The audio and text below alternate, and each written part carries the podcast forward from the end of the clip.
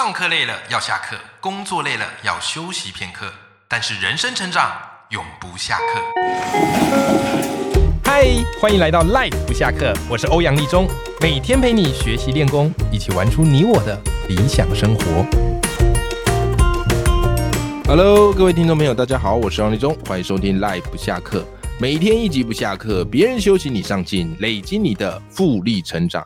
好的，今天我们的阅读的选修课呢，要来跟大家分享一本我最近读完觉得非常非常实用，而且有收获的学习类的书。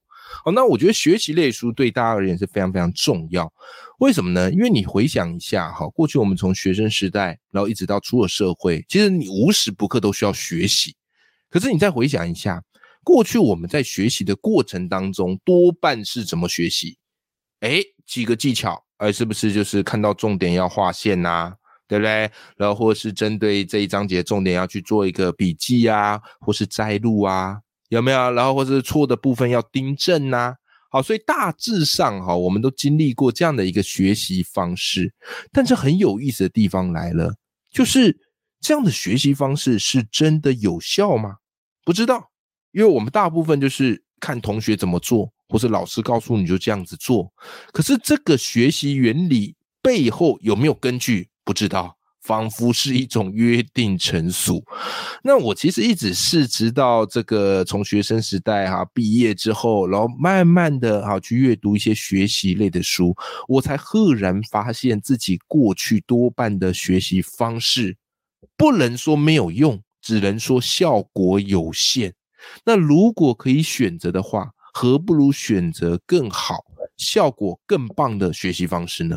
好，所以今天这本书呢，它就是这样应运而生的。好，这本书的书名叫做《超强记忆学习法》，那作者是这个外国人，啊，彼得霍林斯。那他是畅销作家，也是人类心理学者，他致力于去研究人类的学习状况。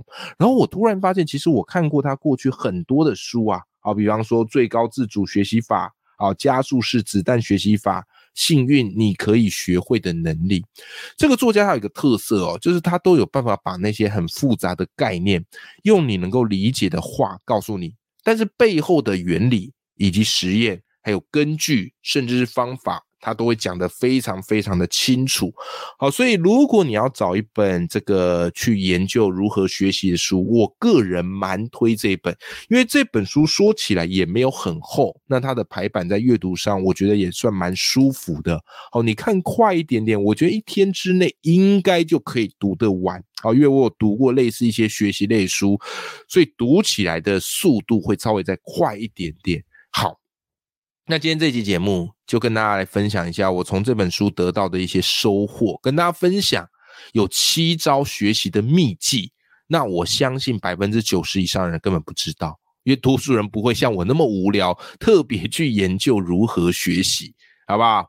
好，那首先在进入到这七招之前呢、我们要先稍微理解一下我们这个大脑最喜欢的学习方式以及大脑的运作原则。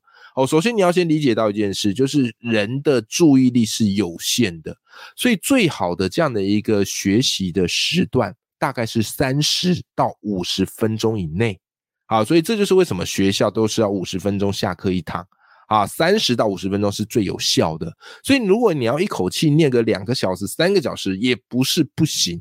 但是人只要超过五十分钟以后，那个学习的效能就会大打折扣。好，这是大脑的第一个，你必须要先留意很重要的一个学习条件。再来第二个学习条件是什么呢？就是我们在学习的过程当中，要注意的是概念先于事实。你要先理解这个概念是怎么一回事，比起你背一堆的资讯来的更有用。然后再来理解先于记忆。你要理解它的整个的逻辑运作怎么一回事，也比你自己一头拉骨死记来得好。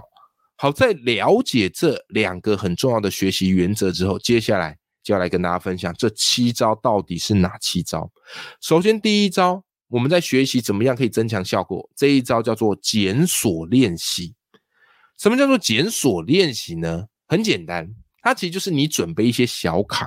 啊，你准备一些小卡，然后这个小卡的正面就是去画一些图，或者写一些提示，然后小卡的背面就是你要去记得学会的那个知识哦。做做做个最简单的例子来讲，就是他假设你要背英文单字啊，小卡的正面啊写中文啊，小卡的背面写英文，有没有哈？那你看到中文，你就要讲出英文啊。那数学的概念就是啊，小卡正面写这个公式的名称啊，小卡背面啊就写这个数学的公式。就这么简单，那其他的科别你就依此类推啦。这个方式是非常有用的，为什么呢？因为它叫检索练习，它的目的是当一个学习者，他只要收到特定的影像啊，或者描述的提示啊，要立刻能够提取、回想出他本来就已经学会的知识。所以我常常看，因为我以前当老师嘛，然后我常常看很多的学生，他学习方式怎么学习，就是打开课本，然后不断看他划线的重点。对不对？然后这样子看一遍，翻两遍，翻三遍，他就觉得自己有在学习哦。但我都跟他们说，其实这样的学习效果是最最最最最差的。就表面上你好像在学习，可是你大脑其实是不费力的。我必须说一件老实话，就是你的学习的过程，如果大脑不费力的学习，通常效果极低，对不对？因为你根本不需要回想啊，你只是好像有看这些字啊。可是检索练习它的好处在哪里？它的好处就在于，你在看这个卡的正面，你大脑会开始去调度过去你所学到的知识，想办法把那个快要消失的记忆追回来，那它的效果就会很好。当然，我们也不空口说白话，书里还真的有实验证明给你看。他说，曾经有一个这个好实验家啊，叫做普贾阿贾瓦尔，好，那曾经做了这样的一个教育学的实验。那他实验对象是中学社会的呃学生啊，就中学生呐，好，然后他们在学习这个社会科。好，他们实验方式非常的简单啊，他们实验方式就是老师正常教，但是实验团队会跟老师借一点时间，不定期的来考一下上课的小考内容。那当然，这个小考分数是不算在学期总成绩里面的。那小考的测验范围是老师所教学内容的三分之一，就这样子。OK，很简单。那老师还是按照他的节奏走，只是实验团队会不定期的进入班上，好发布小考。那究竟会考什么内容、什么题目，老师都不知道。好，他们就是要想办法把人为因素降到最低。OK，好啦，就各位你知道吗？光是这样哦，定期的进去给大家小考一下。结果呢？后来这个期末考，哈，期末考考完之后，他们就去算学生的这个成绩以及他们答对的比重，发现呐，发现呐，期末考里面怎么样嘞？如果那个考题是小考中有考过的内容，结果成绩好，答对几率整整高出一截。你看。所以这就可以证明一件事啊，当我们在做检索练习，就是把我们储存在记忆里的知识怎么样嘞？调动出来的时的时候，这时候我们的大脑就会活化，学习的效果就会更加一层。好，所以这是第一个方式。所以你今天如果真的要做一个最小行动方案，很简单，你就去买一些小卡，有没有啊？不光是学生学习，我觉得成人学习很有用啊。好，比方我想要去读哪个领域的知识，比方我最近喜欢读经济学、心理学，但是里面有很多的专有名词，其实我读完都忘了。那我就可以把这些专有名词写在小卡上，然后试着来问自己，对不对？然后如果当我真的都说得出来，哎，代表我学的效果还算蛮不错的嘛？有没有学到这招就赚到了？好，那么超强记忆学习法这本书啊，第刚刚我们讲的第一招嘛。啊，第一招你看，光第一招就学到那么多。来，接下来第二招要跟你分享。第二招我觉得还蛮反直觉的，叫做间隔重复。什么叫间隔重复哦？我跟你讲，你学生时代一定看过一种人，这种人很奇怪，他平常都不怎么念啊，平常咱们上课在外面睡觉啊，啊，或是在外面玩社团呐，哎，结果他考前就开始爆发式的念啊！不要说这种人啊，搞不好我们自己就是这种人。对不对？或大学时期一样啊，平常都在那边玩呐，然后期末考周啊，期中考周，哇塞，发狠呐，闭关那边狂念呐。哦，那当然呐，这个如果考出来成绩不错，那听起来是挺热血的一件事情。可是就学习哈这样的一个研究来讲，这种做法根本是蠢蛋。为什么呢？啊，因为真正最好的做法你要尽可能的把这个学习跟重复练习还有接触的时间拉长，而不是短时间密集的去做。也就是说啊，你如果与其一天你读二十小时，哦，好像有点夸张哈。好，一天哈，假设了哈，你读了二十个小时，那倒不如你每天尽可能读一个小时，胜过你一口气给他读二十个小时啊。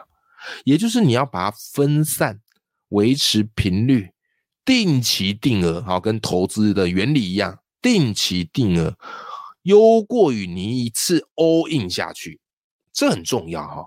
那我换个角度讲，你就完全能理解了。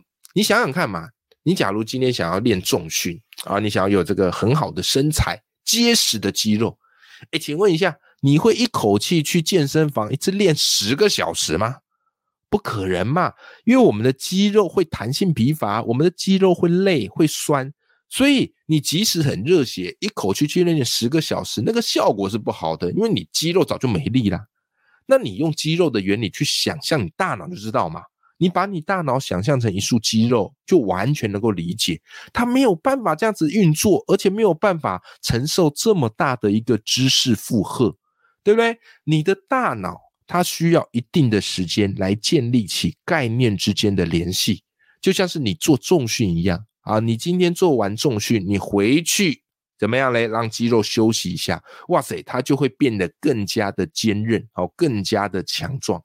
那这个原理就所谓的间隔重复，所以试着把你要读的东西，或是告诉孩子，试着把要学的东西分散、打散。最好的状况是可以保持一定频率的，好去学，那他记得就会再更牢一点点。好，这是要告诉你的第二招，好，告诉你的第二招，好，这个也很有用。好，接下来要跟你分享的第三招是什么？我跟你讲，第三招我们叫做详尽询问。很多时候人在学习哦，会有一种不求甚解，就是觉得哎呀懵懵懂懂哦，大概知道哦，大概意会过来。但是其实这样的效果都很差，为什么呢？就是你必须要正确的学习这个学习的内容，可是你还要懂得解释它为何正确，你要知道它的来龙去脉，而不是不求甚解。所以有时候我们在学习的过程当中，必须要放慢我们的脚步，然后有点像是在自问自答。啊，来问自己说：“哎，自己真的理解吗？哎，为什么是这样呢？啊，它背后的道理到底是什么呢？”好，这样的做法有什么好处呢？因为当你借由放慢速度，并且要求你的大脑确实的去理解，其实你在这个学习的这个层次上会更记得这个概念。那他的做法相当简单呐，就是习惯性的去追问为什么。像小小小朋友一样，小朋友不是最喜欢看到什么就问为什么啊？你跟他解释，他还会再继续追问下一个为什么，对不对？小朋友天生就是一个为什么的生物，可直到长大之后，我们很怕问为什么？为什么呢？因为怕别人觉得你很蠢，所以每个人都在装懂，你知道吗？但是其实都是一知半解，但小朋友没这个包袱啊。好，所以这一点呢，倒是我们要跟这个小朋友给他学习一下，就是针对你所学到的知识，不断的追问自己为什么，要自己把这个知识的来龙去脉正确的解释一遍，这个是一个很好的一个做法。好，正确的解释询问，这个是一个很好的做法。OK，好，这个是要分享给你的第三招。好，那么第四招呢？哎，这一招也是非常厉害啦。这一招叫做费曼学习法啊，费曼学习法。那费曼大家就是应该有听过啊，因为费曼这个曾经得过诺贝尔奖啊，非常伟大的科学家，对不对？他曾经出了一本书啊，其实好几本书啊，叫《别闹了，费曼先生》。好，那费曼呢啊，他有个学习法，我觉得非常有用哦。这个也是我自己在生活中不断的去实践的。什么叫费曼学习法？哎，书里我觉得他解释很详细哦，他还把它切四个步骤。我之前在其他书上有看过费曼学习法，但是大概就是笼统的讲一个概念。好，那费曼学习法啊有四个步骤。第一个步骤，选择一个概念啊，最简单的方式就是你今天听到我们这一集的集数，目前至少讲了四个方法，你就挑刚才你目前提到其中一个，有没有？好，比方你觉得哎间隔重复这个概念好棒，好，你就选这个概念嘛。然后接下来做第二件事情，叫做简单明了解释这个概念，最好是解释到小朋友都听得懂，越简单越好。爱因斯坦讲过一句话：如果你没有办法把一个概念解释到小孩都能懂，代表你根本没有理解。好吧，好，所以第二个就是你要把这个概念解释，而且要清楚明白。好，再来第三个，第三个步骤就是你在解释的过程当中，会发现你所说出来的跟你原本认知到的不太一样，这个就是一个学习的落差跟盲点了。好，所以第三步骤就是在这个过程当中去发现自己的盲点，然后再回去啊，把这个概念再理解。好，再来第四个步骤，请你开始使用类比，好，用类比的方式去描述。好，比方刚刚我们说，哎，把大脑想象成是肌肉，或者就是一种类比。好，你只要这四个步骤都有这样去做，我相信你对于啊学习到的那个概念会更加的透彻。好，所以学习绝对不是这种，就是你听到某个概念说，哎呀，这个我有听过啊，这个我早就会了。哎，可是要你讲讲不出来，很多时候我们都会犯这样的一个错误，对不对？好，尤其我自己也很爱阅读，也很爱学习。以前就是听到什么概念，或听到别人说起什么，我心里想，哎，这我早就会了。哎，可是真的要我自己讲出来的时候，我突然发现，哎，我好像不是那么理解，好像是一知半解。OK，好，这个是要分享给你的第四个概念，非常实用，好，非常好用的一个方式。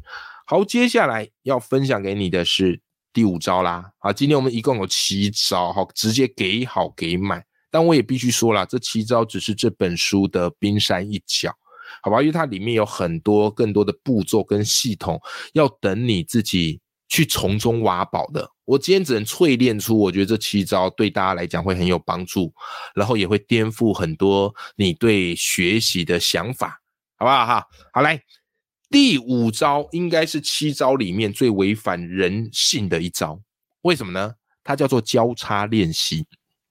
很多时候我们在读书的过程当中，我们都会把精力集中在好好把这个搞懂啊，比方以前数学三角函数啊，今天就认真的把三角函数搞懂，有没有啊？然后明天啊，这个牛顿的力学啊，整天去搞懂这个牛顿的力学，对吧？好，专注是一种学习的美德啊。对吧？可是，可是接下来这一招会打破你的认知，为什么呢？因为在学习当中有一个概念叫做交叉学习。所谓的交叉学习，就是不要你集中的只学某一个东西，而要你去不断的交错，哦，同时可能两三个主题交错来学习。效果会比你集中学习一个主题来得好。好，比方你现在有三个主题嘛，A、B、C。传统的做法可能要你集中心力，A、A、A 学好，再来 B、B、B 学好，再来 C、C、C 学好，对不对？因为这个叫做专心一致。可是根据实验研究，更有效的学习方式应该是 A、B、C、A、B、C、A、B、C。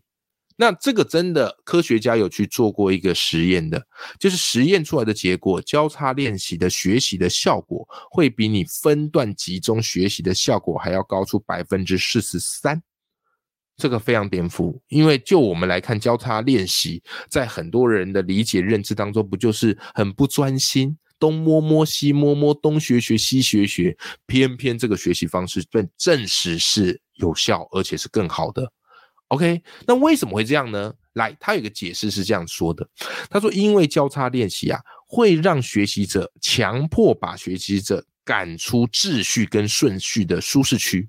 那这样子的一个中断，好，A 它切到 B，B 切到 C 这样的一个中断，能在学生的脑海里留下更深刻的印象。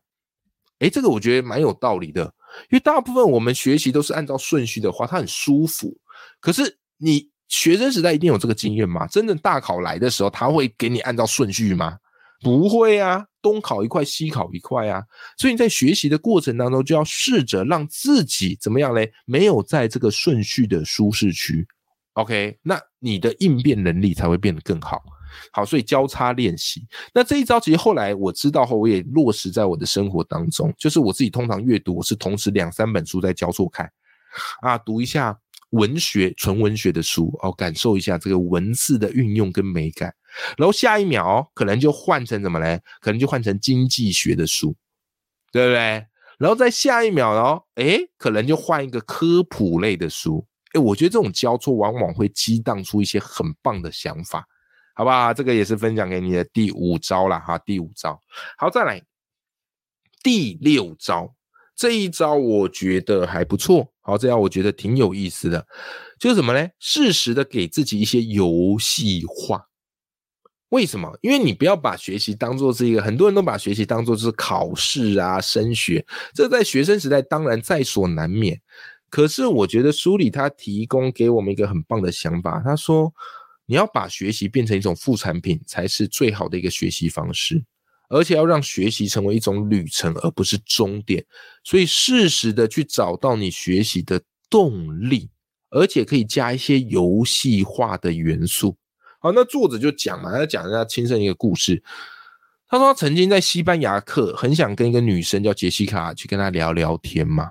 啊！但是因为他西班牙不熟嘛，西班牙文不熟，所以他为了能够跟那个女生聊天，他发现他很认真的在去学习这个西班牙文。啊，这个例子我跟你讲，我相信很很多时候你也能理解，就是有些人他为了要能够看懂日剧，然后怎么样嘞，把日剧学起来。哎，有些人他为了要能够打那个电玩啊，因为那电玩很多都是日文的，哇，把那个日文学的下下叫。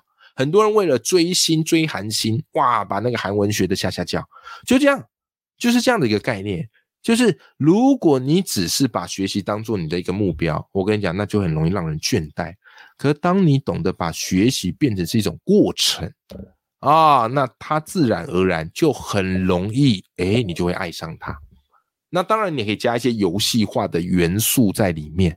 好，比方麦当劳曾经有做一个很厉害的一个游戏化的行销，什么行销嘞？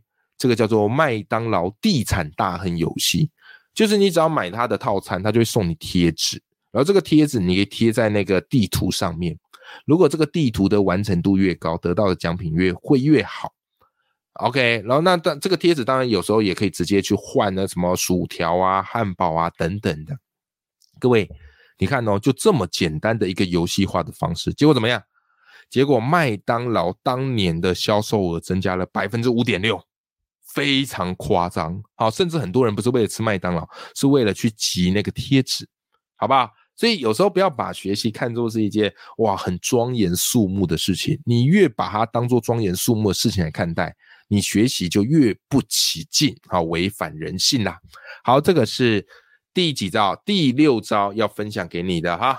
好，最后一个大绝招，第七招，怎么样的学习效果最好？怎么样的学习效果最好？这个是史丹佛大学曾经做的研究。他曾经啊，就是找一些八年级的这个学生啊，中学生，然后怎么样嘞？然后给他们一个虚拟的 AI。好，当做门徒，然后要这些学生学到了这个生物科的知识之后，怎么样嘞？这个虚拟的 AI 会提问，然后他们要教这个 AI 啊，他们要去教这个 AI，就是教这个门徒啦。结果你知道很有趣哦，这个实验出来的结果，这些有教这些虚拟门徒的学生，他们成绩的表现明显的优于其他人，这非常神呐。所以后来就有一个这个概念叫做门徒效应，就当你学到这个东西的时候，你立刻去教别人，你立刻去教会别人，这个效果绝对会比你自己那边闭门造句来得好。好，那背后的原原因是什么呢？第一个，因为当你是在教别人，然后是用这个这个分享的心态的时候，诶，它可以作为一个自我保护的缓冲，对不对？